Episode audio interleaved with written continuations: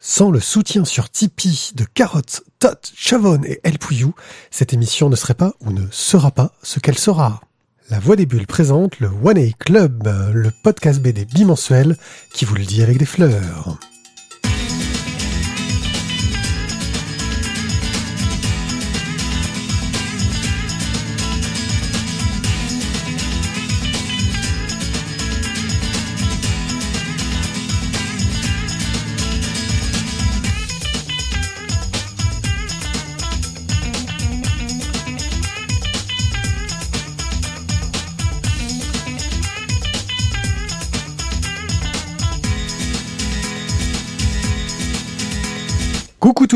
Monde, salut les BD-Fils, je suis One et je suis accompagné des deux chroniqueurs les plus fantastiques du monde, mais qui, vu leur tardive, vont tenter de se remettre et de montrer une patate certaine. Et quand on parle de patate, on pense forcément à Tizak. Salut Ti. Bonjour, je suis Monsieur Patate. Voilà, égal à lui-même. Et à Thio, salut Thio. Salut euh, Monsieur Patate. Pat Tizak. Pat Tizak. Ah, ça peut faire un nom de, de méchant dans dans Lucky Luke. Ouais, ouais. Pas de Tisac, Ouais, ça le fait. pas de tisane. Nous sommes ici pour une émission, euh, tout ce qu'il y a le plus standard, avec un programme calibré. Ouais, en fait, on est quand même super tôt le matin pour la faire. Ouais, c'est ça. super tôt le matin et ça va être super compliqué. Et nous avons calibré ça avec un peu de crowdfunding que Thio va nous annoncer avec euh, joie, bonheur, ferveur et une patate qui déchire. Et ensuite, nous ferons des chroniques de Coban et Calling, de 50, de la fille maudite du capitaine pirate, d'Elblar, dont on a parlé il y a peu justement en crowdfunding, de la suite de la femme léopard, euh, une aventure de Spirou, du Torgal numéro 35, et ensuite un petit express avec les quatre de Baker Street et Altaïr. Et je crois que sans plus attendre, on va pouvoir euh, attaquer. Hein. Non, c'est bon, on y va, allez.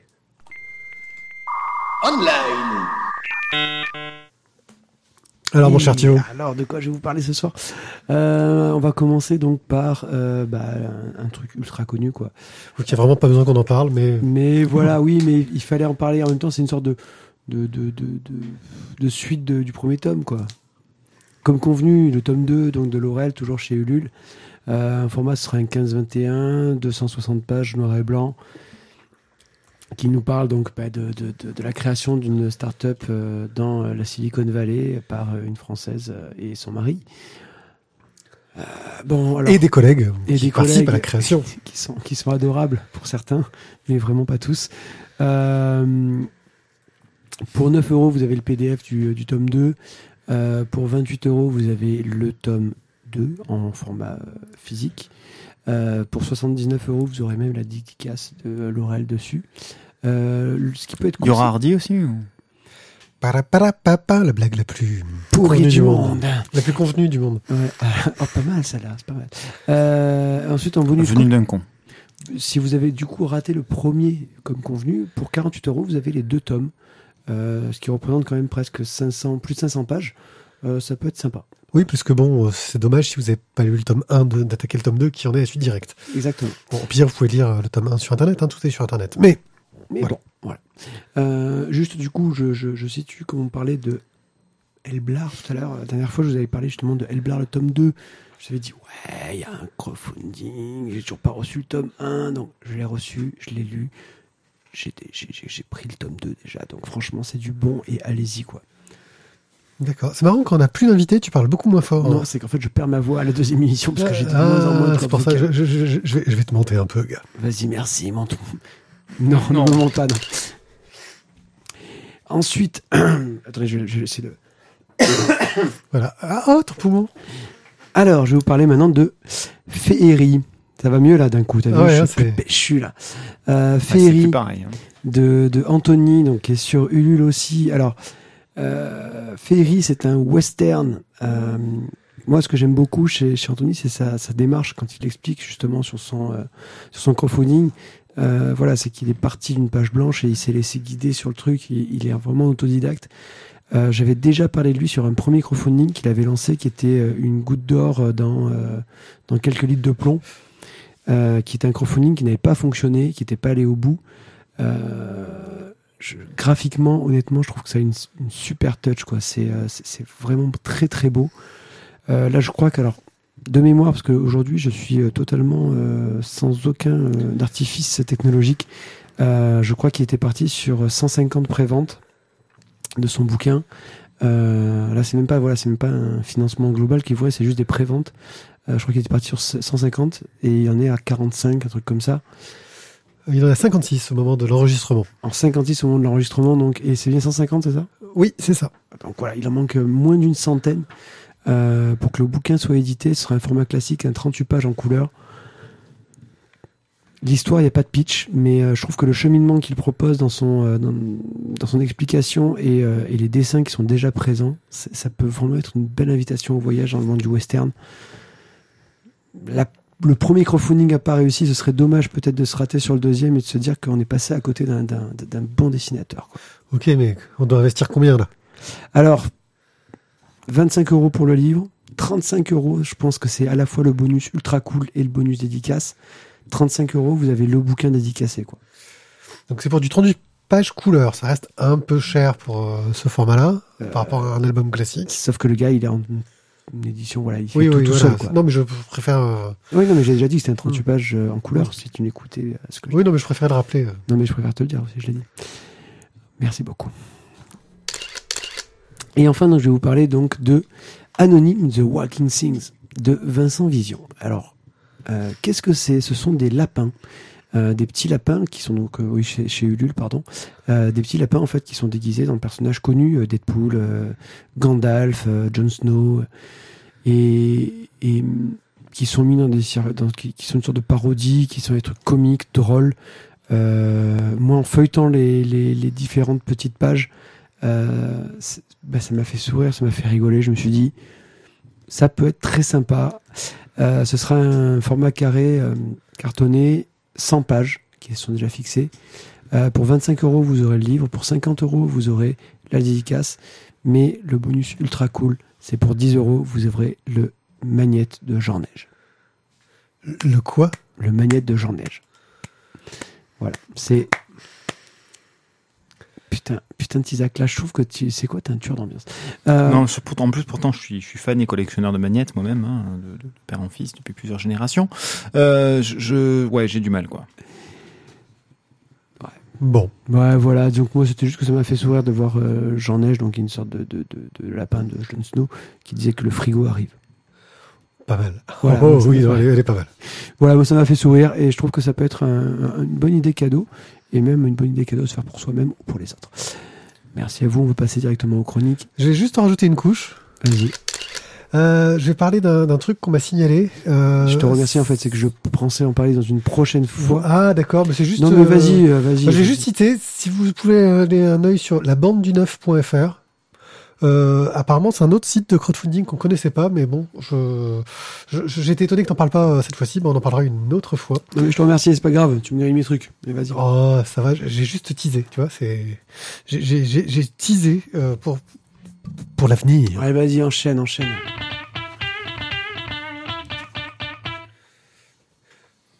Coban et Colling. Et oui, Coban et Calling, c'est donc c'est maintenant. Euh, donc Coban et Calling, euh, je vous le dis tout de suite, euh, c'est encore un bouquin d'un étranger, hein, encore un Italien. On en a marre d'en parler des Italiens, mais en même temps ils font du bon boulot en ce moment. Il faut bien dire ce qui est.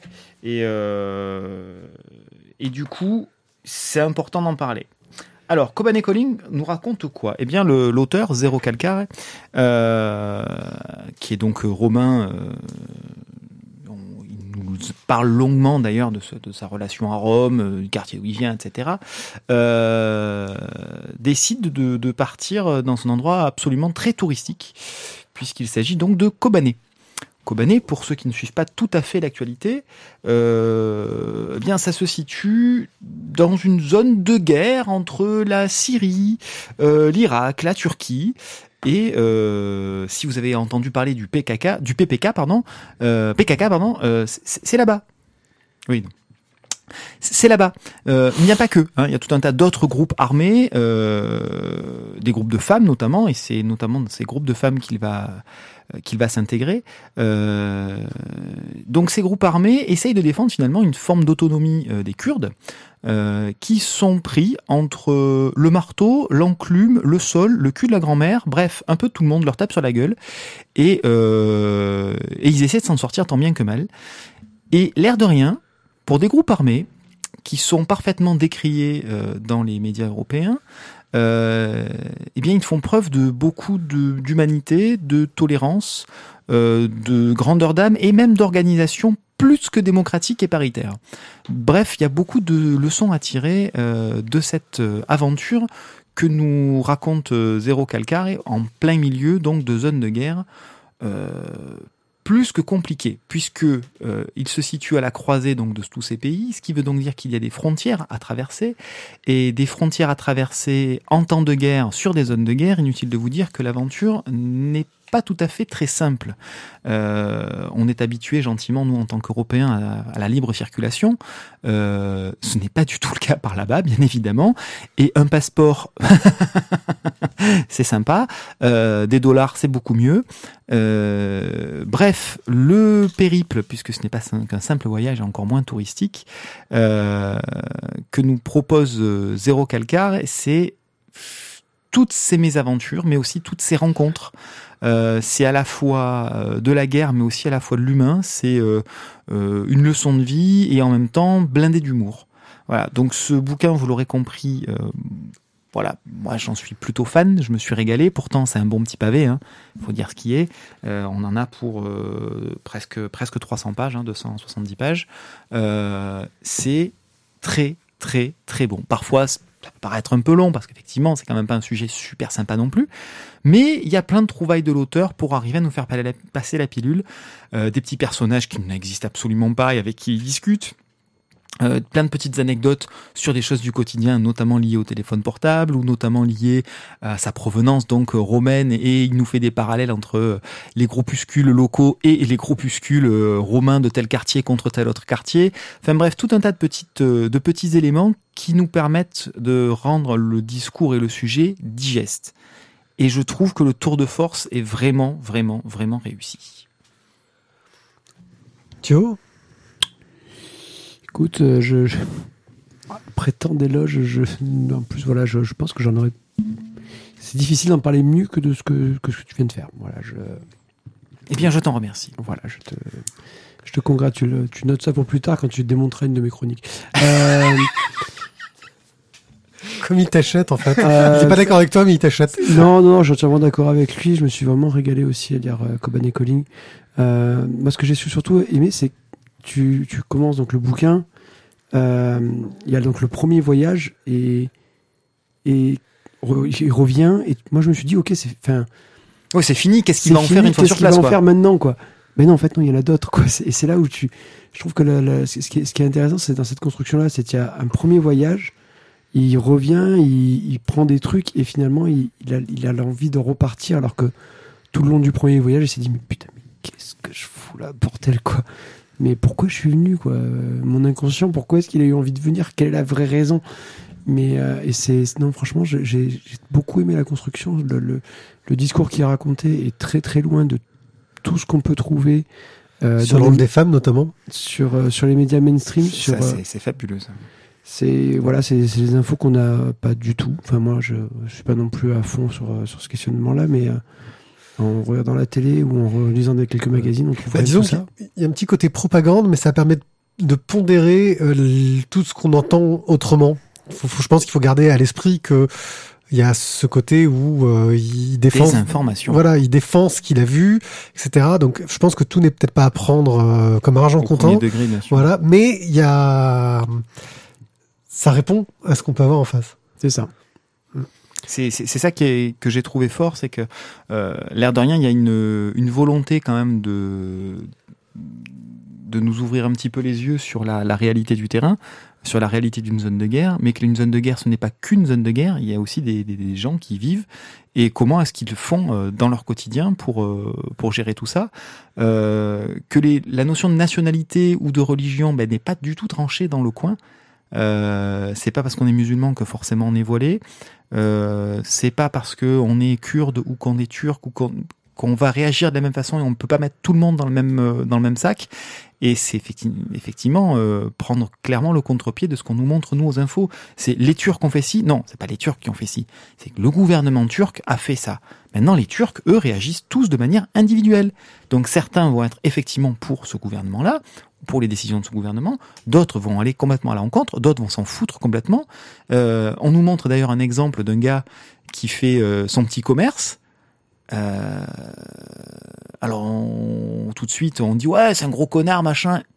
Ouais mais non en fait comment est-ce que nous on réagirait en plein milieu de ça? Oui c'est une zone de conflit mais il avait il, a sa vie lui aussi et il n'est pas forcément enclin à se positionner sur un conflit sur un débat dont il se fout un peu et, il sait en plus très bien que c'est un combat sans dire qui est sans fin mais en tout cas qui est loin de se régler euh, en cinq minutes et peut-être même pas non plus sur la durée d'une vie d'homme parce que l'air de rien, le combat perdure depuis 30-40 ans. Euh, ça ne veut pas dire que euh, nous, on nous en parle depuis cette durée-là, mais c'est un combat qui dure depuis bien longtemps.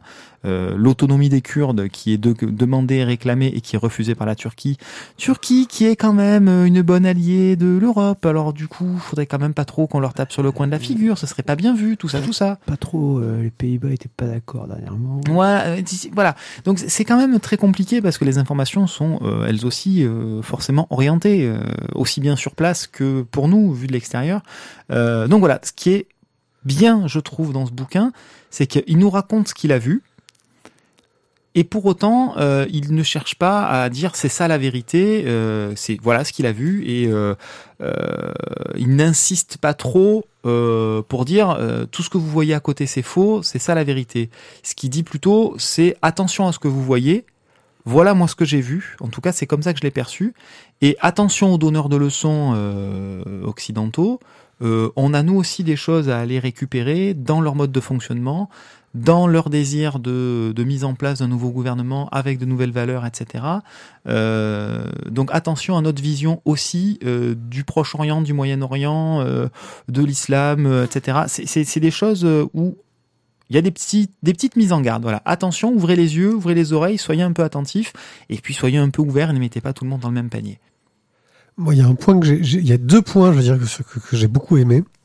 Euh, le premier point, c'est le côté petite histoire. Il joue beaucoup sur, euh, il rencontre des gens qui ont tous une histoire. Il joue sur le fait qu'ils ne la racontent pas tout de suite. Euh, il dit, oh là, ils ont vécu des trucs, mais je vous dirai ça plus tard. Hein. Et parfois, il te montre le gars, tu sais, le gars qui fait la cuisine dans un coin, et il te raconte après l'histoire de ce gars-là, et tu fais, ah oui, le gars qui fait la cuisine dans un coin, il, a vécu ça avant? Ah ouais, d'accord. C'est c'est- assez énorme. Euh, L'autre truc que j'ai beaucoup apprécié, ce qui m'a beaucoup perturbé hein, dans la lecture, c'est le parti pris de traduction, qui me semble très justifié au final. C'est-à-dire qu'ils n'ont pas du tout francisé le contexte. C'est-à-dire que c'est un Italien qui a ses valeurs de quartier italien, qui est vraiment intégré dans ce truc-là. Donc, ils te remettent plein d'expressions euh, italiennes qui te replacent euh, non traduites au milieu, avec des petits, des petits, des petits renvois pour t'expliquer d'où ça vient, etc. Euh, donc, moi, j'ai trouvé qu'il y avait un très très bon travail de traduction là-dessus, parce qu'on, voilà, on, on sent que c'est un Italien à Kobané, et c'est pas n'importe quel Italien, c'est un Romain de tel quartier, je sais plus comment s'appelle son quartier. voilà. Euh, faut savoir que Zéro Calcar, c'est un peu le, le, le boulet euh, italien. hein. C'est le gars, il a un succès sur le net de malade. Ah non, c'est Mhm. pas celui-là.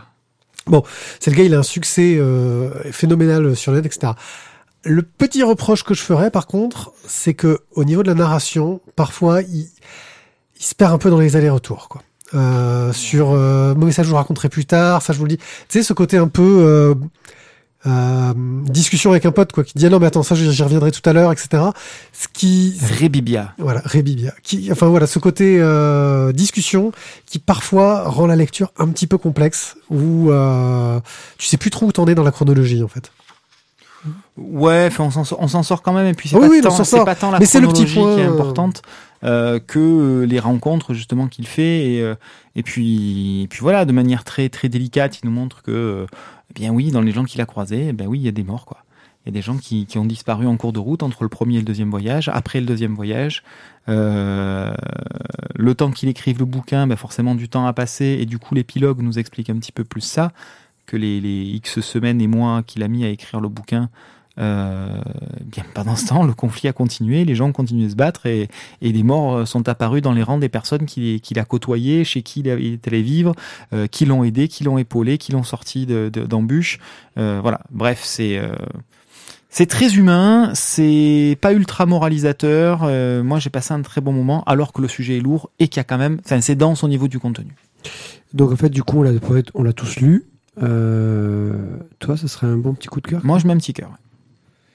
Je suis dans l'hésitation parce qu'il y a des petits points qui, tu vois, ah, euh, ouais, quand même, ouais, un petit coup de cœur, ouais. Toi? Bon, moi, c'est quoi les... Pensez-y, les gars, quand même. hein? Moi, je vais le mettre aussi. D'accord. Donc, la prochaine fois qu'on a lu, que t'as lu un truc, tu vas mettre un coup de cœur et qu'on n'a pas aimé, il faut qu'on le mette, c'est ça? Je dis, je dis ça, je dis rien. Moi, je vous dis juste, euh, voilà, j'ai quand même. Pensez-y, quoi. On se fait un coup de cœur par émission, là. Ça craint, quoi. C'est quoi, on, là, on la- a l'air beaucoup moins sélectif. Non, hein. c'est de la merde. C'est quoi, cut? Ah, mais en même temps, on a de la qualité, on a de la qualité, quoi. C'est vrai. Allez, moi, je vais vous parler de 50. euh, 50 qui est donc paru chez Glénat Comics dans la collection, dans la collection pardon, Flesh and Bones. Euh, Qui doit être le seul avec une couverture pas aguicheuse de cette collection. C'est vrai, c'est vrai. T'as une meuf euh, en train de pleurer euh, avec une flingue à la main dans la neige.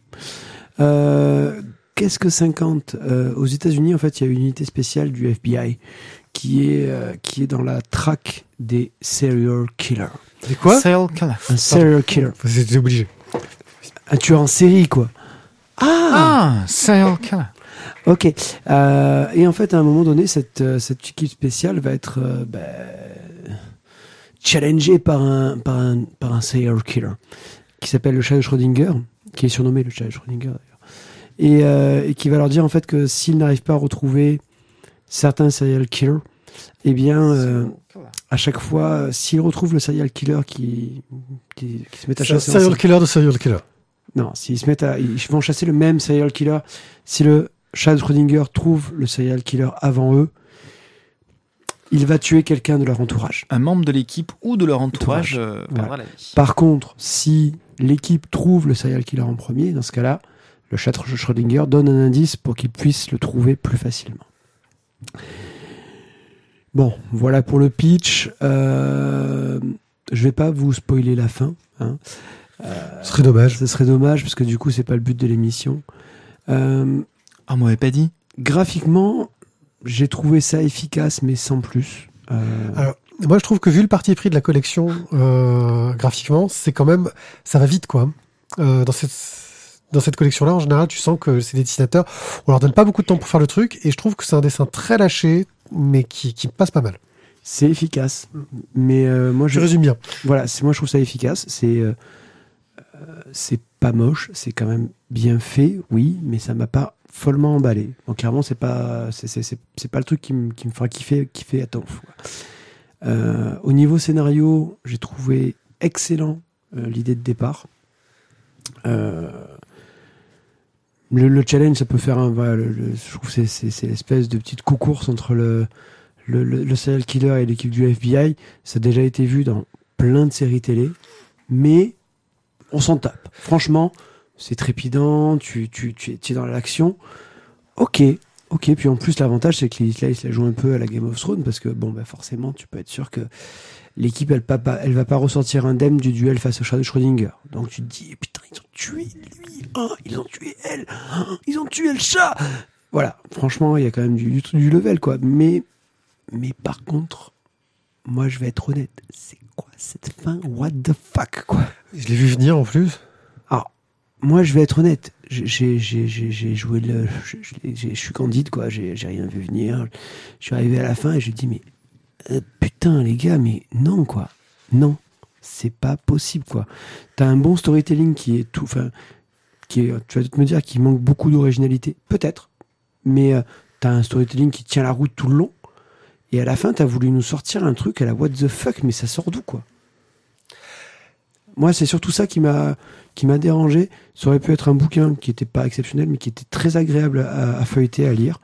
Et, la fin, euh, bah, non. Alors, je pense que c'est vraiment de la série B assumée.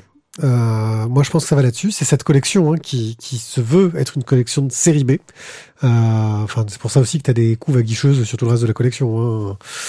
Euh, et je trouve que ouais, c'est bourré de, clichés dans tous les sens. D'ailleurs, ils les assument. Hein, euh, des références à Seven non-stop. euh, euh, enfin voilà, ils assument leurs références. Ils assument leur côté cliché de partout. Mais alors du cliché, cliché, cliché, cliché. C'est efficace, ça marche bien. La fin, je l'ai un peu vu venir. Donc moi, je, je peux pas te dire si c'est une fin what the fuck parce que je l'ai vu venir. Donc je la trouve pas pas si énorme que ça. Je- je- Euh, C'est vrai que c'est pas le but de notre émission de celle-ci, mais euh, je, je vais être. Spoil pas, hein. Quoi? Spoil pas, hein. Je vais pas spoiler, mais euh, moi, je, je voudrais te. Je ferai que je te demande tout à l'heure. hein, mais à quel moment, cite-moi des moments du bouquin où tu as un exemple qui te donne un indice sur la fin Parce que justement, moi, ce que je lui reproche, c'est que. Ah, moi j'en ai eu plusieurs. J'ai eu euh, au début la narration, j'ai fait oh il y a que... enfin en gros dès le début tu sais que il y a un personnage mystérieux. Ah en fait ils étaient deux et la face, enfin ça m'a donné un indice. Euh, et l'autre moment qui m'a vraiment vraiment vraiment donné un indice, je vais te montrer la page. Euh, donc on est assez proche de la fin, hein, mais quand même euh, il y a une mort où j'ai fait ah je ne vois qu'une possibilité. Voilà.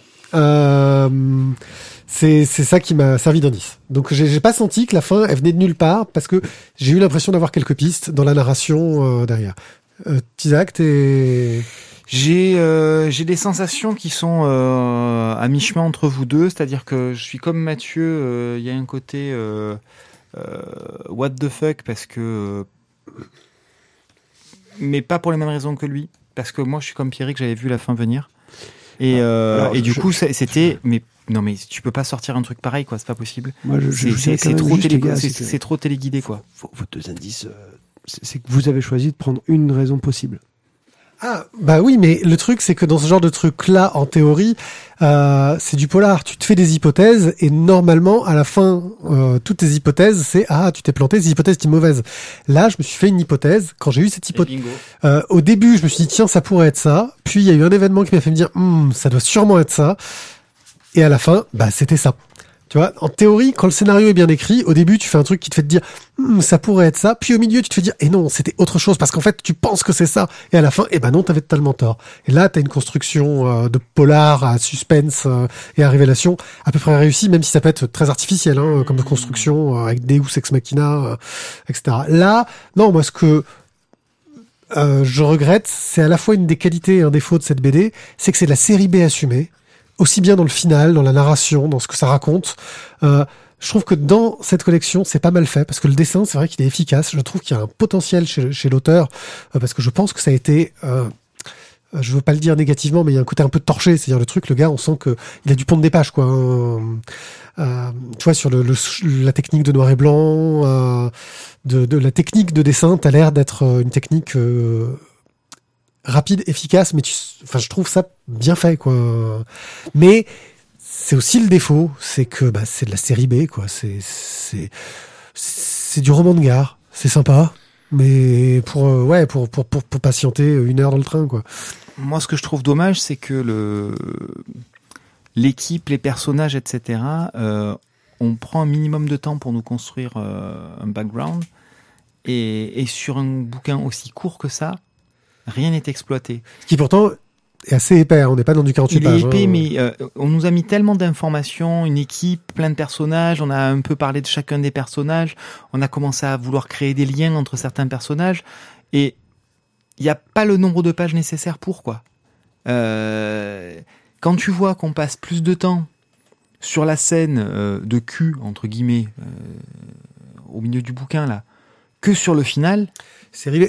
il y a, un couac. Voilà, il y a un couac. La, résolution d'énigmes et la construction d'énigmes passent au second plan par rapport à certains éléments de construction, mais qui sont pas tout à fait dénués d'intérêt parce que, encore une fois, euh, il y a du temps qui est pris sur la construction de, de- de- des personnages et de leurs relations entre elles et euh, entre eux, pardon.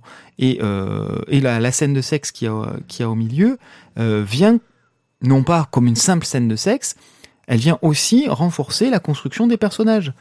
Mais ça prend plus de temps que le reste de la trame principale. C'est- pas normal.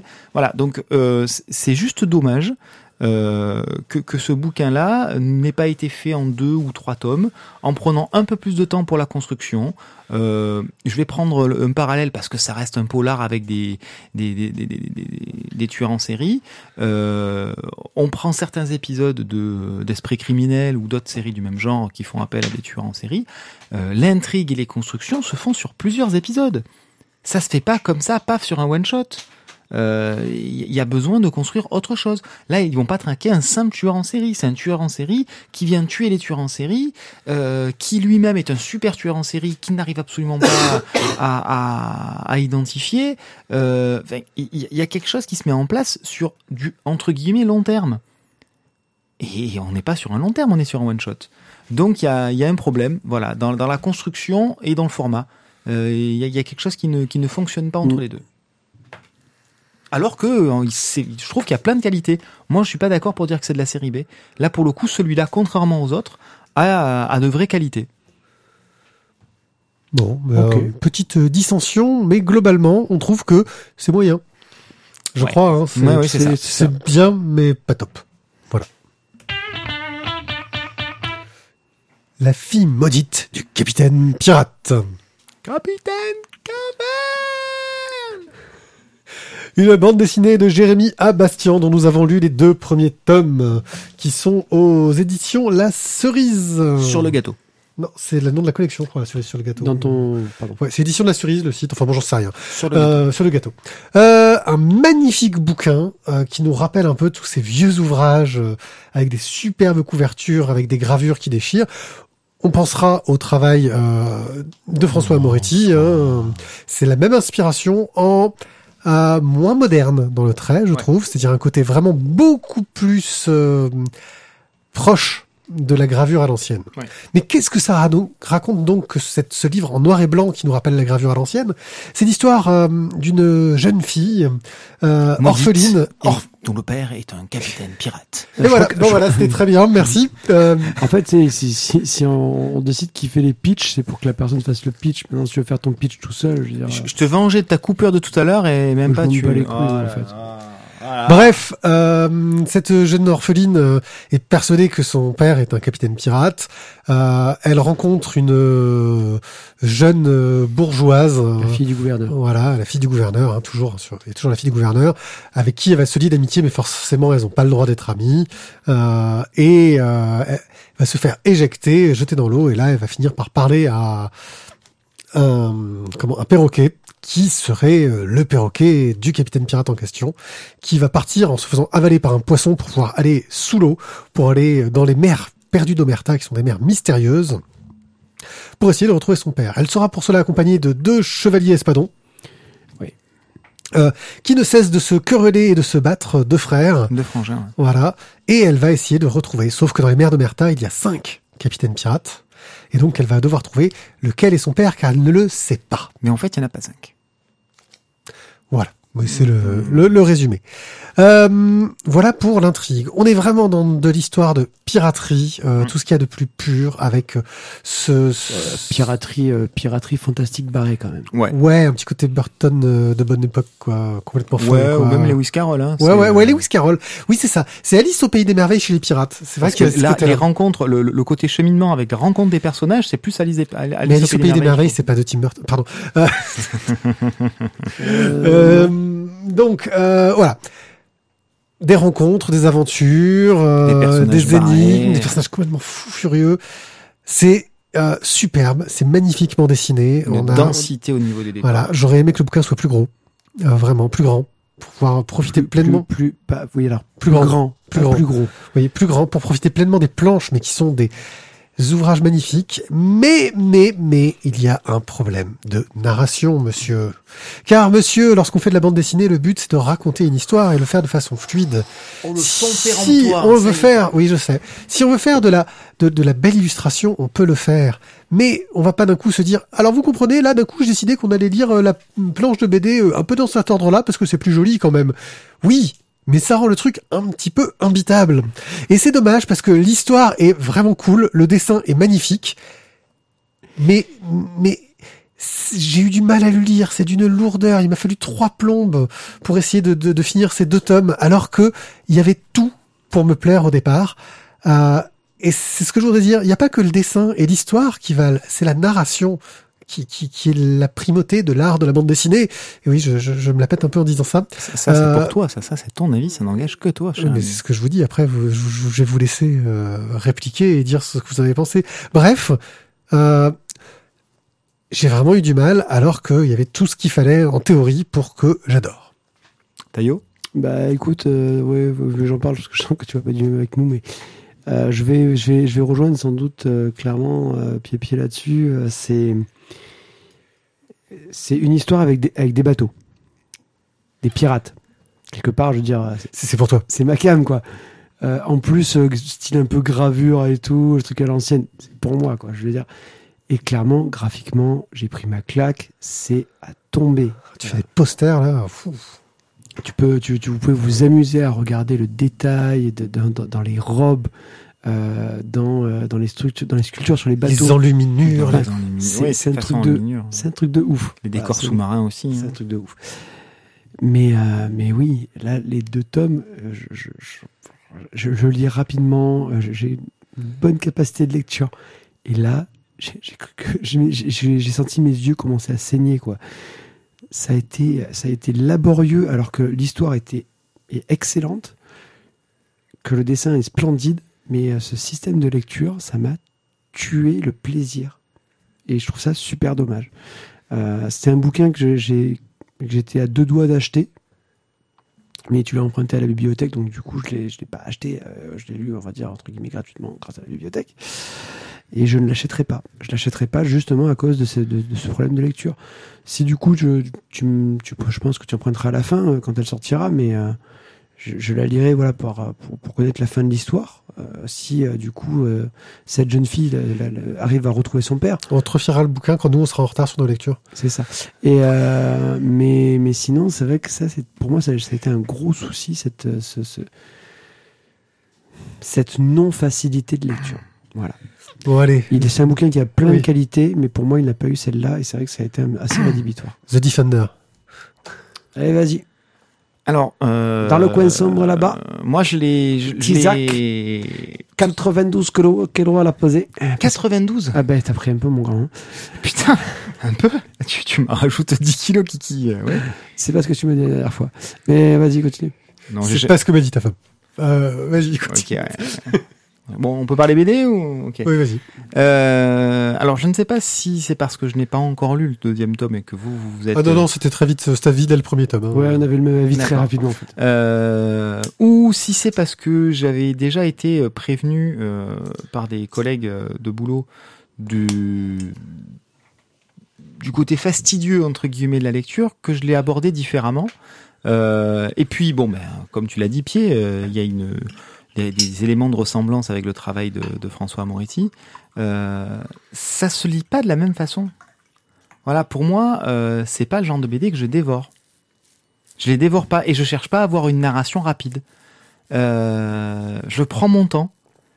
Je prends du temps sur les planches. Je prends du temps pour tourner les planches. Je prends du temps pour tourner le bouquin. Alors oui, c'est plus long. Ouais, c'est sûr.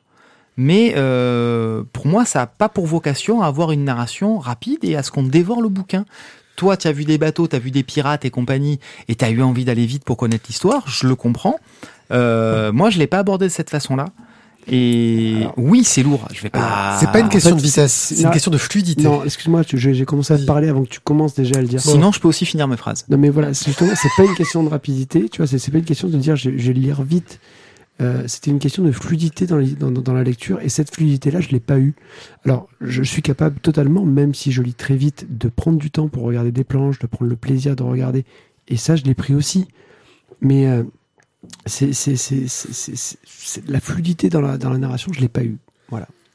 Mais c'est ce côté où euh, la gamine aussi, elle, est- un peu perdue, elle débarque dans un monde euh, machin complètement barré, elle rencontre des personnages barrés, et on est dans ce truc, euh, bah, nous aussi un peu barré, où ça part un peu dans tous les sens, et il faut faire, euh, il faut faire du tri entre ce qu'on voit, avec plein de rebondissements, des trucs qui se passent dans tous les coins, avec plein d'éléments dans toutes les, voilà. Oui, c'était lourd, oui, c'était dense, oui, effectivement, ça se lit pas comme un Lucky Luke, on est bien d'accord. Euh, mais ça fait Ça par- dépend du Lucky Luke. mais ça fait partie aussi euh, de la construction de cette bande dessinée. quoi. C'est pas une bande dessinée de pirates. Non, c'est euh, c'est autre chose. On est dans un univers barré où euh, 90% des, des, des codes de la bande dessinée volent en éclats. Ben la narration aussi vole en éclats quoi. Les codes de la narration volent aussi en éclats.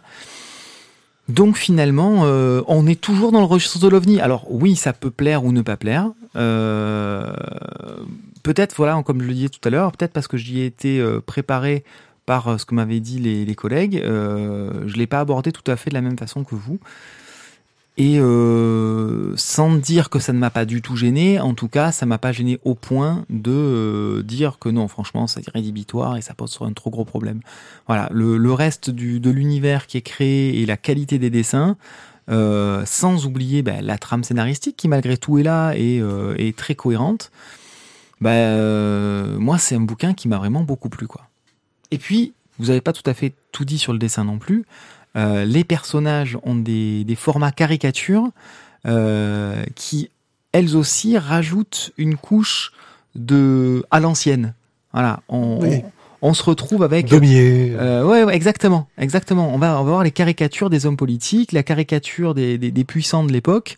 Euh, et là, c'est exactement ça. Hein, euh, euh, le, le gouverneur du port, euh, le, le roi, etc., qui, qui débarquent. Ils ont tous des, des tronches, des gouailles, le, le patron de l'auberge, etc.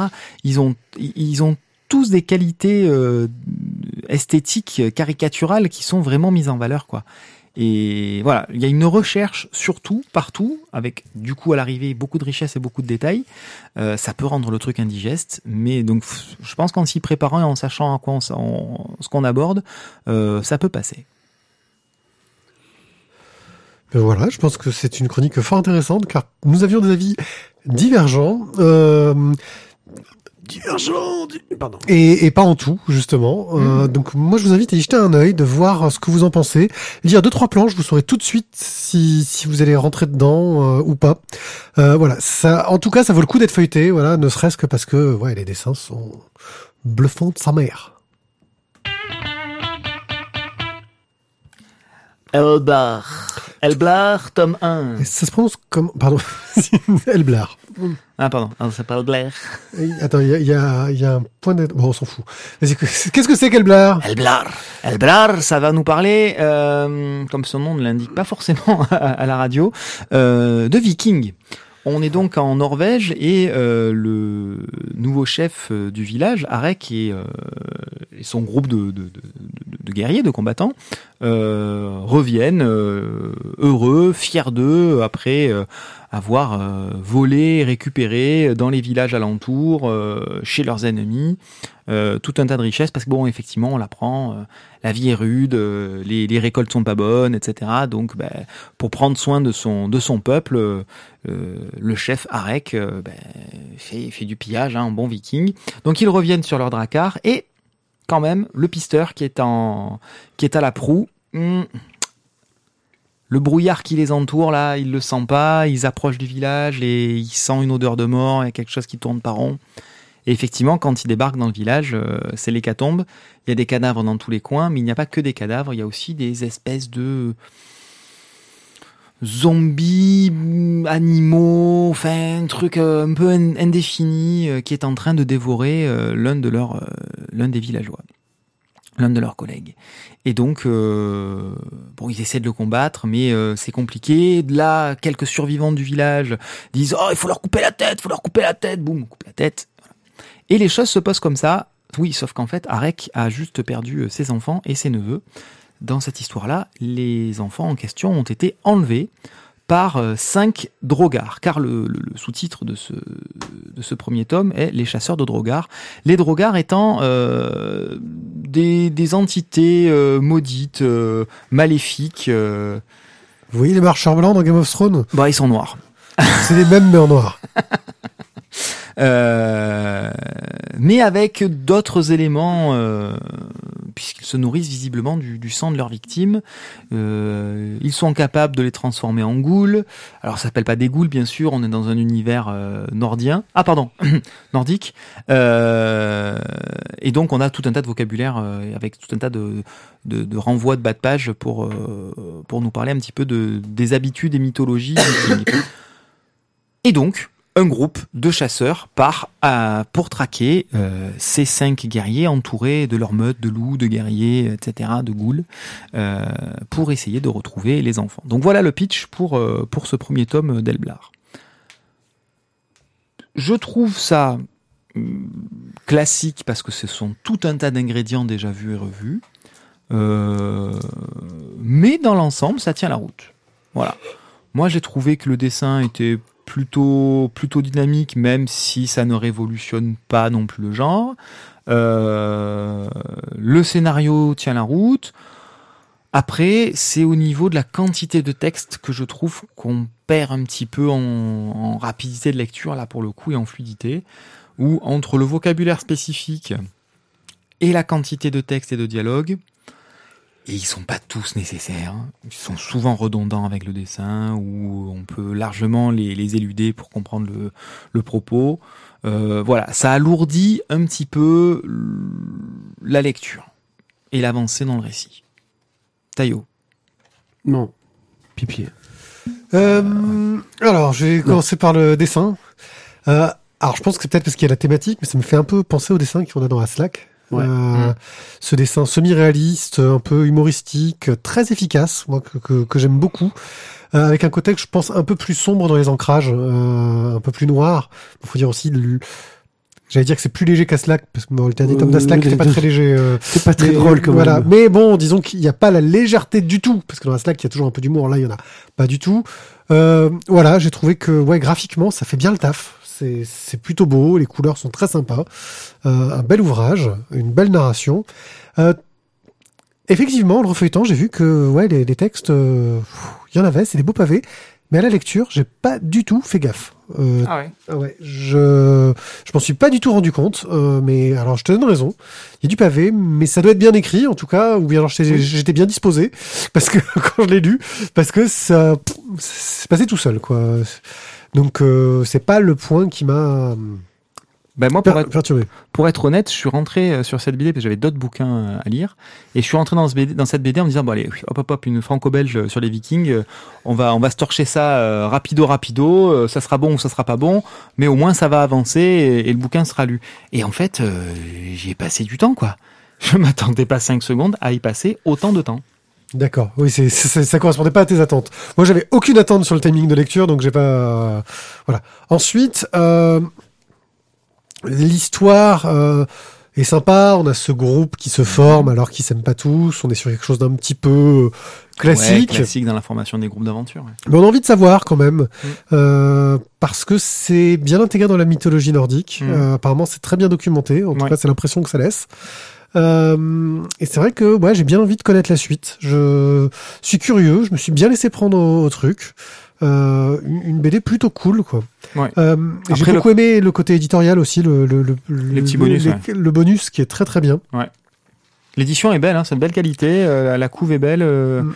Le- la qualité du papier est Oui, pour un vraiment 46, très bonne pour un aussi. 46 planches, il est assez épais. hein. C'est très épais du coup, euh, c'est- ça, ça fait, ça fait vraiment une belle impression. Les couvertures sont épaisses également. Ça, ça laisse une impression de qualité importante. Après, le petit reproche que je lui ferai, c'est que, comme je disais tout à l'heure, c'est déjà des choses, des éléments qui sont vus et revus. Et effectivement, le parallèle avec euh, Game of Thrones euh, dans la partie nordique est, est- est pro- c'est- une évidence. euh, Oui, mais c'est parce que Game of Thrones avait les, les influences de, Oui, de la oui, mythologie nordique. Oui, oui, oui, Donc, complètement. euh, Mais alors là, vraiment, tout est regroupé au même endroit avec les mêmes choses, les mêmes éléments. Euh, disons que la magie est peut-être de montrer de façon plus explicite euh, dans ce premier tome d'Elblar, mais eux aussi n'hésitent pas à torpiller quasiment la moitié du groupe. Euh, s'il y a une beso- s'il y a un besoin, euh, la quantité de, de morts nécessaire sera nécessaire et sera faite. Il y a, y a aucun problème. C'est pas parce que euh, c'est le groupe de héros ou que c'est le héros ou que c'est la femme du héros ou machin que qu'il y a un tabou. Non, non, non. On tranche dans le vif s'il y a besoin de trancher dans le vif, quoi. C'est Euh, oui, il y a ton nom dedans, euh, Thierry. Euh, Mathieu, je l'ai cherché. Non, mais je l'ai cherché aussi, tu vois. Je me suis dit, ah, j'ai essayé de trouver le nom de Mathieu. Tu mettrais un coup de stabilo. ouais. Ça, ça, ça mange pas de pain. Mais non, moi, c'est... Comment? J'ai beaucoup aimé la façon dont était traité le personnage du magicien, qui est un personnage très intéressant. Leist, ouais, il La façon très, dont gérer la magie est plutôt intéressante aussi. Non, ça marche bien. Thio Thio Bon, alors donc du coup, oui, je, je- je préfère en parler en dernier parce que c'est c'est- c'est moi qui. qui C'est mon livre à moi. Est-ce qu'il y a nom dedans C'est d'une part, euh, si tu veux, c'était un crowdfunding sur Sandoway. Euh, donc c'était un bouquin que j'ai déjà. Il gagnera des sous dessus. Tu sais, j'ai découvert que j'avais gagné des sous avec Sandaway aussi. 19 centimes ou un truc comme ça. Tu vas sur ton compte, peut-être que tu as gagné des sous. Sur, sur Duel West, ouais. Vas-y. Ah bon? Ouais, ouais. Ok. Euh, ça, ça avancera pas le schmilblick, mais on s'en fout. Euh, alors, je, graphiquement, je me suis régalé. Au niveau de l'histoire, ça me fait penser un peu à du Eric le Viking. Euh, ouais, non, mais si. Moi, je, je trouve que la gueule, la gueule du héros, du, du chef de village, me fait penser à Eric le Viking. Après, il n'y a aucun rapport. Ouais. Je suis entièrement d'accord. mais ça- je, je- ouais, voilà. mais ça m'a fait kiffer. Voilà, c'est tout. Ça m'a fait kiffer. Euh, Au viol, au viol. Où ça Où ça C'est Eric le Viking, quoi. C'est pas pareil. euh. Oui, mais moi j'ai pris quand même un pied terrible. Dans tous les cas, voilà, c'est, je me suis régalé avec Elblar. Euh, c'est pour ça qu'une fois que j'ai lu le premier tome, j'ai, je me suis vite précipité sur euh, le, le- le- le tome 2 qui est donc déjà en prévente sur- chez Sandoway. Juin 2018. De quoi? Le tome 2 Ouais. Il est prévu pour juin 2018. ouais. Ça demande de la patience, là. c'est, hein. bah, faut de la patience, Ouais. c'est, comme ça. Ah, c'est pour écrire les textes. Voilà. Alors justement, tu vois, je pense que c'est, euh, c'est, ben, on a donc l'exemple et le contre-exemple. euh, sur la fille mau- maudite fille du pirate, ben, tu trouvais que c'était, ça manquait de fluidité. Moi, je trouve que, comme Pi euh, tout à l'heure, j'ai, j'ai eu aucun souci avec euh, avec le texte de Elblar.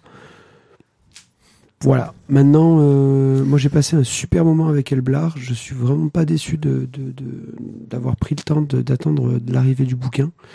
Euh, la couve était déjà présentée comme telle sur euh, sur le Très joli.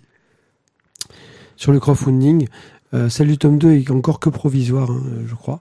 Oui. Mais, euh, mais voilà, c'est c'est vraiment un beau bouquin. Euh, les, les, les frères euh, euh, sont, sont vraiment des, des bons, bons, bons gros bosseurs. Quoi.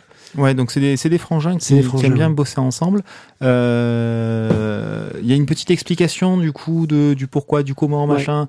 Donc c'est le projet de l'un au départ euh, pour son école de je sais plus quoi, Bah, de dessin. de dessin. Et donc euh, ils se sont mis à bosser ensemble. Ils ont sorti un premier projet qui aurait dû être édité, mais l'éditeur a fait faillite. Euh, C'était tombé à l'eau. Euh, ils ont eu des propositions, mais ça leur convenait pas. Et, euh, et finalement, ils ont décidé de se lancer de cette façon-là. Et, il faut avouer que bah il y a une bonne il y a une bonne osmose entre les deux. ça ça fonctionne bien.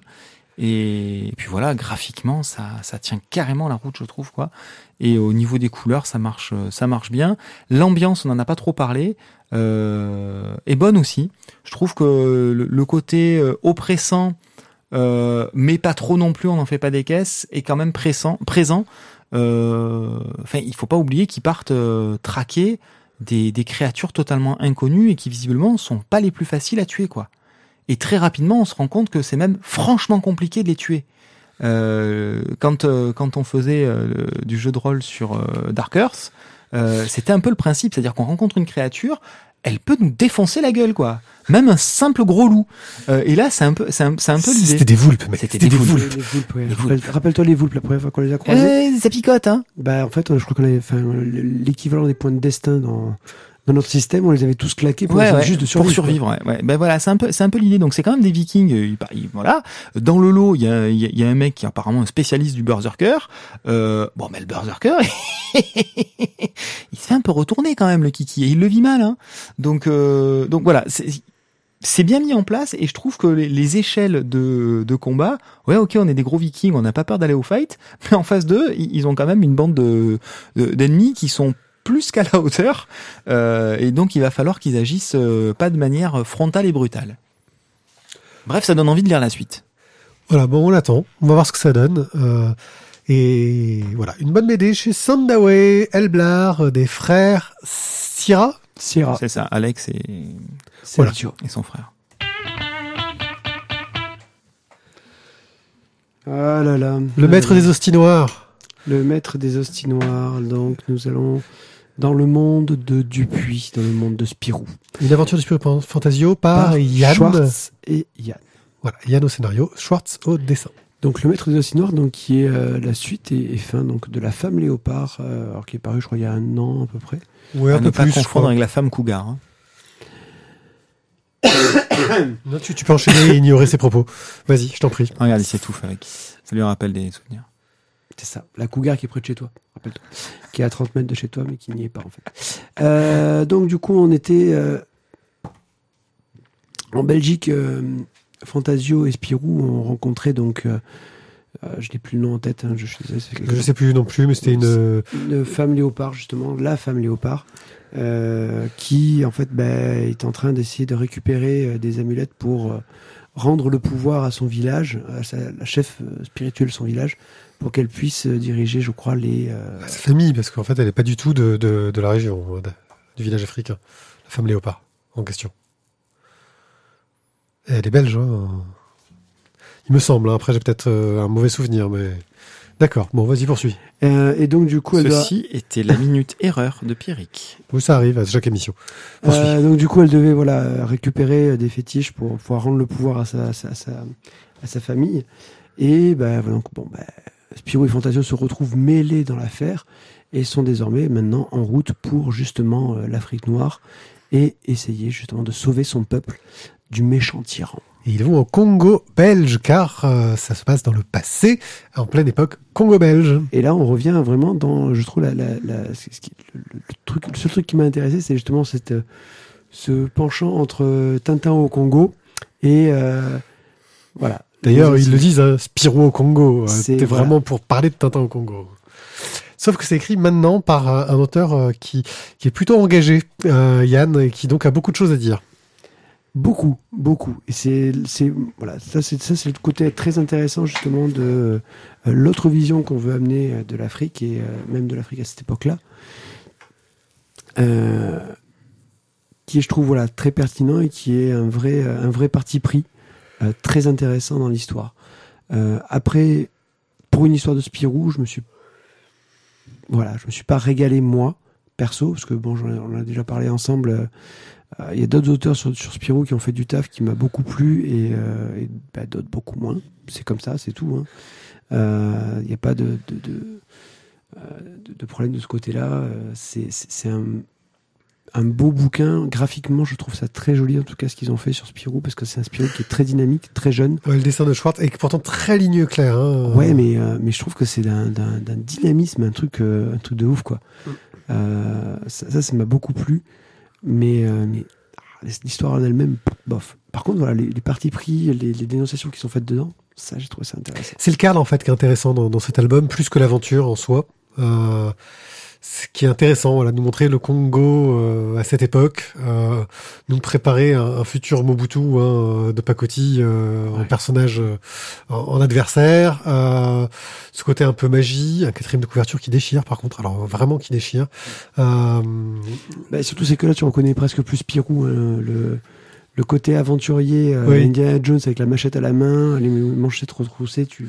voilà, et euh, Fantasio, le colonisateur euh, avec euh, sa pipe et, et son chapeau de colonisateur. Ouais, non mais c'est ça, hein, qui ressemble plus à Tintin pour le coup, tu vois. euh, regarde bien, euh, avec son pantalon et Ouais, il y a un truc.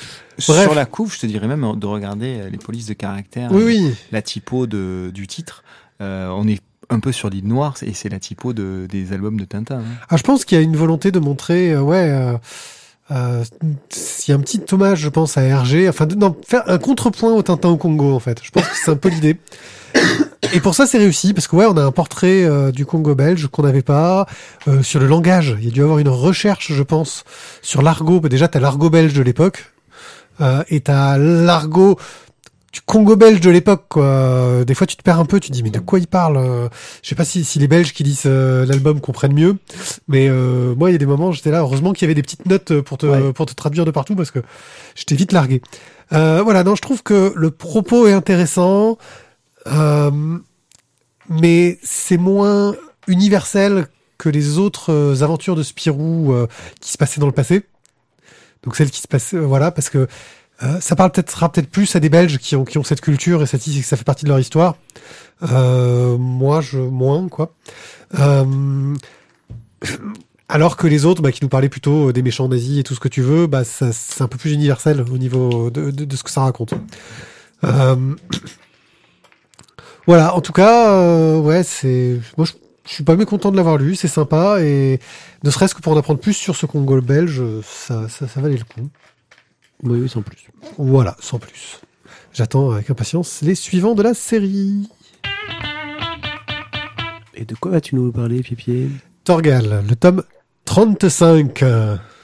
Alors, pourquoi euh, par- je parlais de ce tome 35 et pas en faire un express, parce qu'on est quand même sur un tome ouh, what 1000 euh, Pour plusieurs raisons. Eh, eh, c'est le dernier, c'est le dernier? Oh là non, pas du tout, rassure-toi. Oh. Premièrement, parce que euh, c'est la fin d'un cycle. Donc en soi, ça a une certaine importance. Et deuxièmement, parce que, et là c'est très très bizarre, c'est la fin d'un cycle, mais il y a un changement de scénariste. Ah. C'est-à-dire qu'en cours de cycle, le scénariste a changé. Euh, pour vous rappeler, euh, Torgal est une série qui a été créée par Jean Van Damme et Grigor Rosinski, euh, qui a duré euh, 29 épisodes avec euh, tout ce beau monde. Quand euh, Van Damme euh, a décidé d'arrêter Torgal, il a laissé les clés euh, à Rosinski, qui a décidé de travailler avec Yves Sant au scénario. Yves Sant, c'est sympa, mais euh, je veux dire, c'est le gars qui a repris les Blake et Mortimer, tu vois. euh, Enfin, certains Blake et Mortimer, donc c'est un petit peu euh, standard, classique, etc. Il a fait quelques tomes pas mal, où il a mis Jolan, le fils de Torgal, hein, guerrier viking. Alors oui, vite fait. Euh, Torgal est un guerrier viking, euh, en fait, qui a été élevé par les vikings, mais qui vient des étoiles, car il a des origines extraterrestres, de gens d'un peuple plein de qualités. Euh, il a rencontré euh, une princesse euh, viking avec qui s'est marié, qui s'appelle Aricia, avec qui il a eu des enfants. Euh, le premier, c'est Jolan, qui a des pouvoirs euh, de télékinésie, de, de transmutation de la matière, de la mort. Euh, qui est super balèze. Puis ils ont eu une autre fille qui s'appelle Louve, qui elle peut parler avec les animaux. Euh, ouais, il fait des gosses bizarres. euh. Mais elle, c'est plus euh, ce pouvoir-là vient plus d'un don des dieux, parce que Torgal est aussi un élu des dieux. Euh, et donc on a eu toute une série qui s'amusait, c'est- le gars qui est multiclassé. ouais, multiclassé, qui s'amusait à mêler. euh, Il a posé son CV à Pôle emploi ou- Ouais, en fait, il aurait bien évité. Parce qu'en fait, voilà, c'est le la série s'est mise à mélanger le côté un petit peu SF et le côté euh, mythologique de façon plutôt bien foutue euh, quand c'était géré. Euh, la SF est non mais la SF est un peu oubliée. Euh, franchement, le côté SF, c'est un peu ce qui me manque dans les derniers Torgal, mais on y reviendra peut-être. Euh, et Torgal, lui, tout ce qu'il veut, c'est vivre tranquille avec sa famille et qu'on lui foute la paix. Quoi. Sauf que les dieux, eux, ils s'intéressent à lui. Et quand les dieux s'intéressent à toi, en général, euh, c'est un peu la merde. Hmm. Bref, euh, il a eu une petite mésaventure avec son ennemi de toujours, Chris de Valnor. Euh, et elle a eu un gosse. Tada Ce gosse qui est censé être un élu, euh, voilà, et ça, le cycle nous raconte comment ce gosse, qui est censé être un élu euh, euh, de, de la- la force lumière, machin chose, se retrouve en- rentré dans une Non, secte. ce n'est pas Jace. Ouais, C'est bon. Voilà. C'est bon, Isaac. Aniel. Voilà. Aniel, le fils, se retrouve euh, dans une secte et donc au moment où euh, cette histoire commence, euh, Torgal s'est fait euh, arrêter, euh, va essayer de délivrer son fils qui euh, Non, non, la Ah, racine que tu portes. a ton cœur, euh, voilà. Donc- Donc, celle que porte ton père. Son fils qui va avoir le dernier rituel pour euh, faire revenir le dieu machin chose. Euh, Bon, bien sûr, tout le monde sait qu'il se fait manipuler et qu'il va se faire buter dans tous les sens. Ta gueule. Et donc euh, Tu fais la musique d'ambiance. Voilà. Et donc voilà. Bref. Là, on se retrouve avec euh, un point parti. Euh... Arrête, tu me fatigues. Donc d'Horizon se retrouve bah, avec une situation où euh, le fils est censé devenir le futur euh, héros et euh... enfin bon le futur dieu machin chose et c'est le bordel et d'Horizon doit reprendre les trucs en main pour remettre les choses sur sur la bonne route. D'autant qu'il s'est un peu rajouté de la merde parce que d'Horizon lui refile le bébé, parce que c'est la fin d'un cycle. Mais il faut savoir que, arrivé à un certain tome de Torgal, quand la série a été reprise, ils ont fait des séries parallèles. Ce qui fait que euh, nous avons eu des séries euh, Chris de Valnor, qui nous raconte la vie de Chris de Valnor, qui est censé être mort, mais qui va revenir avec les Valkyries et tout ce que tu veux, et une série parallèle qui s'appelle Louve, qui parle de l'autre enfant. euh, voilà. Et ce qu'il faut savoir, c'est que ces séries-là ont eu leur petite vie, 7 et 8 tomes euh, respectivement, enfin, ils manquent- Ah oui. tous n'ont pas été publiés, et que le tome 36, les histoires vont tous se rejoindre. D'Horizon va gérer ça. Ouais, ok, ouais. Donc le gars, lui a refilé un bébé, et bah, il fait ce qu'il peut. Euh, Voilà, c'était pour Oh, vous mettre il le aime contexte. bien s'auto-flageller, quoi. Je vous mets le contexte, c'est un peu, un peu, oui, il y en avait besoin, je pense, parce que c'est, voilà. Donc Torgal est une série, moi, que j'ai beaucoup aimé. J'ai un peu moins accroché euh, sur les dernières histoires de Van Damme, les histoires de, de Sant. Il y avait des trucs un peu sympas avec Jolan, mais ça allait pas très loin. Euh, là, ouais, l'intrigue est plutôt sympa. Le scénario euh, tourne plutôt bien. Il y a des personnages intéressants, des des dilemmes euh, difficiles parce qu'on explique gentiment à Torgal ah ouais ouais toi tu, tu, tu aimes ta femme hein, mais tu passes ton temps à courir pour aller chercher tes enfants qui sont échappés ta femme elle est où là? Euh... voilà euh, bref euh, laisse-les un peu grandir et se démerder hein, c'est un peu l'idée euh, même s'ils se font enlever par des méchants sorciers qui voilà euh, avec bien sûr les bonnes femmes qui le draguent dans tous les sens. Oui, parce que monsieur, c'est James Bond. Quoi. ouais c'est c'est le beau gosse hein. Mais lui il, mais rentre, lui il rentre dans une auberge, d'un coup, t'as ce que orgasme généralisé quoi. Ouais, Voilà. il, a, il a un gros CV, quand même. hein. bref Je crois que c'est pas le CV qui le regarde. L'enjeu de cette histoire, c'est Torgal va-t-il revenir avec son fils ou pas dans un grand combat euh, de la mort avec euh, euh, ballon, euh, enfin vaisseau, euh, ballon volant, euh, feu grégeois, euh, explosion dans tous les sens, euh, siège d'une ville, euh, le truc qui en jette un, Un peu. peu épique. Et ça marche plutôt pas mal. Parlons un peu du dessin de Rosinski, qui, euh, quand Van Damme euh, s'est cassé, a décidé de passer en couleur directe, plutôt qu'un dessin ancré et colorisé. Euh, ce qui, en général, lui va bien, parce qu'il est bon en couleur directe. Mais bon, je trouve qu'il est un petit peu pâteau par, par moment, et qu'il se laisse aller sur certains dessins, que c'est un petit peu grossier, on va dire. Ça reste très bien fait, un très beau travail, mais parfois un petit peu grossier. D'autant plus qu'on est dans une narration, tout ce qu'il y a de plus classique au niveau du traitement des cases, alors que je l'ai connu plus un peu plus euh, moderne dans sa narration, euh, même dans les, dans les premiers Torgal qu'il faisait. Bref, euh, ça marche bien, c'est une bonne conclusion de cycle, ça donne envie de savoir comment est-ce que d'Horizon va reprendre les, choses en main pour la suite. Il y a plein de bonnes idées, plein de petites pistes intéressantes au niveau des personnages. Euh, bon après j'avoue je continue à lire Torgal plus par habitude euh, et par euh, fascination pour me dire est-ce qu'un jour un scénariste va réussir à en refaire quelque chose de plus que bien? Parce que là c'est bien mais j'aimerais bien que ça redevienne plus que bien. Thio? Pardon. Alors, bon, graphiquement, même quand c'est un jour où Rosinski se, se la joue à la cool, honnêtement, j'aimerais bien le quart du dixième de son talent. Même le jour où il fait de la merde, hein, je, je, prends, Ouh. je prends sa merde et honnêtement, je, si je peux faire pareil, je, je repeins mes murs avec quoi. voilà, c'est ça. Honnêtement, je. Voilà, c'est quand même. euh, c'est classe, quoi. C'est classe. Euh, scénaristiquement, le, le problème que tu disais sur Torgal, c'est qu'à un moment donné, je. je, je- Bon, la série avance, avance, avance, avance, avance, avance, avance. Bon, ben, à un moment, il faudrait, faudrait qu'on lâche Torgal, peut-être, non? Il faudrait Ouais. qu'elle se finisse. Alors, on va voir ce que peut-être qu'avec d'Horizon, on va repartir sur d'autres choses et on va revenir justement au côté un peu plus SF qui serait intéressant parce que moi, je me rappelle, il y a certaines histoires. euh, euh, les archers pour moi qui était une- un des tomes qui, qui m'a qui m'est resté vraiment en mémoire. l'apparition de Chris de Valnor hein. Ouais, voilà, qui, qui, si sont, elle a eu droit à sa série c'est pas pour rien qui, qui, qui sont vraiment exceptionnels, mais là, je. Ça, ça- tout le cycle du PIK qui s'est enchaîné après les archers hein. ben oui, mais après, ça a duré un peu longueur, quoi.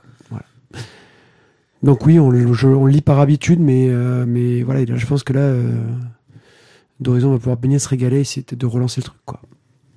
Voilà, mais en tout cas, je trouve que pour le moment, vu tout ce qu'il devait gérer euh, dans la reprise de la série, il s'en est quand même pas trop mal tiré.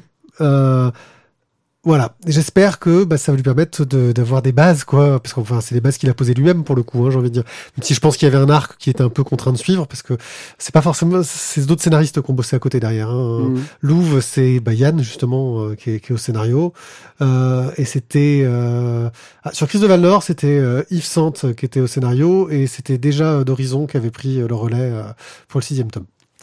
Voilà. Donc euh, Torgal, euh, tome 35, euh, bah ça en fait des tomes. Hein. J'espère qu'on va revenir sur un bon cycle qui déchire, quoi. Voilà. Bah, écoute, on le souhaite. Allez, on passe à la suite. Express. Alors? Les 4 de Baker Street, euh, tome 7. Alors là, les derniers tomes, on avait euh, Sherlock Holmes donc qui, euh, qui était planqué et qui attendait que. Non, il était pas planqué, il était mort. Ouais. Bon, il alors, était mort, ouais. Il était censé être mort, Au mais en fait, euh, en fait, il était pas mort. Il était planqué et il attendait que euh, les, euh, les les derniers lieutenants de Moriarty euh, fassent un faux pas et qu'ils puissent s'occuper de leur compte. Et donc là, on est dans ce dernier tome euh, avec euh, le dernier gros lieutenant, euh, le certain, un certain colonel Morand ou Morane, euh, vous l'appelez comme vous voulez. Euh, Présent dans les romans. Voilà. Et apparemment, c'est quand même l'adversaire de taille. Euh, il est malin, il est patient. Euh, tout ce dont il a besoin, finalement, c'est de thunes. Il gagne ça en jouant aux cartes, en trichant plus ou moins, plutôt plus que moins. Euh, bref, il, il mène son petit train, il a ses relations euh, haut placées, bien placées, il, il a, il a son pognon, euh, il a son petit cercle d'amis, bref, il fait son train, et même plus que son train, en fait, il en profite du coup pour narguer Sherlock Holmes, parce que il a bien compris que Sherlock Holmes était là, euh, quelque part, tapis dans l'ombre, vu que les autres lieutenants ont tous passé l'arme à gauche, euh, clairement, il sait qu'il est là et qu'il traîne. Et donc, il a son petit réseau d'informateurs. Et effectivement, par le biais de ce réseau d'informateurs, il arrive à obtenir des informations sur euh, la présence euh, de, Sherlock Holmes euh, sur Londres, à quel endroit est-ce qu'il peut éventuellement se situer. Il prend donc ses petites troupes de, tueurs à gages et il les envoie. Et au milieu de tout ça, on en retrouve donc notre bande de, petits gamins qui sert d'informateurs à, à Sherlock Holmes et euh, qui se retrouvent donc mêlés à cette euh, traque entre Morand et, euh, et Holmes ou entre Holmes et Morand euh, qui qui est le chasseur qui est le chassé euh, c'est c'est pas si évident que ça. Ok, euh, la série est-elle toujours aussi intéressante? Ça apporte quelque chose de vraiment bien à la série? Ça conclut quelque chose? Oui ça con- ça conclut euh, Ça conclut la lutte contre Moriarty. ça conclut la lutte contre Moriarty euh, ça ouvre aussi les perspectives pour euh, pour les petits gamins. Euh, donc oui, clairement, ça conclut, ça conclut pas mal. Euh, le tome est intéressant, il est construit de manière euh, correcte, voilà. C'est pas une grande claque, c'est pas un grand wow pour un espèce de finale, c'est pas non plus la méga folie, mais ça marche. Oui, mais de Je toute façon, je continuerai parce que je trouve ça quand même euh, très joli, très agréable. Oui, le dessin est vraiment euh, très sympa et c'est plutôt bien écrit. Ouais, c'est joli, puis c'est un univers qui qui me parle, donc euh, oui. Mhm. Altaïr. Tome 13 et 14, moi je dois faire un express de deux tomes, c'est ça qui est cool. Ouais, parce que t'es balèze, toi. Oui, en plus, Tu- surtout tu- surtout tu- que tu- Altaïr, tu- il se passe quasiment rien, quoi. Oh, ça va. Donc, on était où alors euh, Pour faire simple, Mahmoud Pacha est en train de combattre dans les montagnes euh, la- l'armée euh, du Bal- bah, l'armée Balteran. Baltringue. Ouais, des Des baltringues. Baltringues, ouais. Bal- Baltreran. Ouais. Pas- Balt- Baltreran, c'est ça. Euh, avec le général Pinault qui dirige donc ce corps d'armée qui a déjà réussi à Eh ben oui, mais ils peuvent pas se rendre compte, les Japonais, quand ils nomment le personnage, de l'influence que ça va avoir dans ta lecture. qui donc Est-ce déjà qu'il a une moustache, le général Pino non il est chauve les baltringues, les simples flics. J'ai envie de te dire, c'est pas évident, évident. donc le général Pinault qui dirige l'armée du euh, Baltreran et euh, qui a déjà donc réussi à vaincre une, euh, un grand nom de l'armée turque qui est euh, Khalil Pacha qui était en fait le mentor de Mahmoud Pacha Euh, ben justement donc là on va être dans euh, la contre-attaque de l'armée de Mahmoud Pacha. Est-ce qu'ils vont réussir à déjouer le plan euh, des Baltrérans et, euh, et aussi d'un autre de l'autre côté de la carte on va avoir la flotte de Vénédicte qui va essayer elle de casser le, bo- le blocus fait par les les alliés des Baltrérans sur la mer Euh, voilà, on va dire beaucoup de, mouvements et de, et de, et de guerre euh, dans le centro. Euh, ça avance, ça avance pas mal. Et on va se retrouver avec, je trouve, moi, la fin de ce tome 14, euh, la fin du statu quo. Ça faisait plusieurs tomes qu'on était sur un. sur une guerre, on va dire, pas de. Des positions, ouais. De... C'était pas une guerre de position parce qu'il y avait quand même déjà des petites batailles que faisait Mahmoud Pacha. Attends, dors pas encore. C'est c'est bientôt. Euh, que faisait Mahmoud Pacha, mais là, il- il- je pense que le tome 15, il va devoir se passer des choses. Bah, disons que jusqu'ici, il était surtout en train d'essayer de rallier des, des alliés, quoi. Et là, Euh, voilà, là, les alliés ont été, euh, les, les camps ont été choisis par quasiment tous les pays euh, du centro. Et, et là, les fights on commence vraiment dans le tome 14. L'armée Baltreran euh, a remporté des victoires. Va-t-elle rencontrer beaucoup de défaites? Toujours aussi bien d'un point de vue euh, stratégie, narration. Moi, je trouve ça génial. Je me régale. C'est un toujours vrai- aussi compliqué d'un point de vue force en présence. Toujours, alors ça, c'est ça, c'est une horreur. Mais euh, mais c'est très plaisant à lire et graphiquement, je trouve ça c'est- toujours aussi joli, quoi. Oui. Donc voilà, non, c'est une- moi c'est une lecture que je continue avec beaucoup de plaisir, Altaïr. Ok, donc Altaïr, tome 13 et 14, bonne BD, on a reçu le tome 15 il y a peu, donc bah on va continuer à se faire plaisir. Et bien voilà Je ne vais pas dire la phrase euh, qui va faire chanter Isaac. Euh, Voilà, c'est terminé. voilà. Euh, merci de nous avoir écoutés. C'était une fantastique émission que nous étions censés enregistrer le 17, mais que nous avons enregistré le 18 en fait, Euh, parce qu'on est comme ça nous. On est on est des des, des, des mecs, des vrais. Euh, Ouais, ouais. On se retrouve bah, très bientôt pour une prochaine splash page avec des invités exceptionnels. L'association l'ombre des bulles. Hein? Dans 5 heures. Ouais, l'association, oui, tu pars bientôt. Oh, tu vas pas beaucoup dormir toi cette nuit. L'association à l'ombre des bulles. Euh, N'hésitez pas à bah, nous laisser euh, des commentaires, à nous sur, sur la page. des étoiles sur iTunes euh, et puis. Ça fait longtemps qu'on n'a plus eu d'étoiles sur iTunes. Ça nous ferait tellement plaisir d'avoir plein 5 étoiles sur iTunes. Oui, parce qu'en fait, on a appris que les, les étoiles c'était super important. Les commentaires vous mettez Mhm. sur iTunes, on s'en fout en fait. Mettre Mais par étoiles. contre, si vous mettez des étoiles, du coup, on est vachement plus Voilà, euh, on, visible. on écoute euh, les, les gens qui, qui maîtrisent mieux euh, ça, c'est plutôt pas mal. Euh, et puis, et puis surtout, bah, envoyez-nous des tips parce que nous, ça nous fait plaisir. Ça vous permettra de voter pour la BD des tipeurs. Oui, et Euh, d'ailleurs, à ce propos, la, la prochaine donc, BD qui sera chroniquée donc, au mois de avril, euh, ce sera donc de Wicked and the Divine, Divine, qui a- Divine, qui qui ont gagné donc le. Ouais, vraiment un poil. Hein. Ah, ça a été un poil avec euh, homicide, euh, mais bon.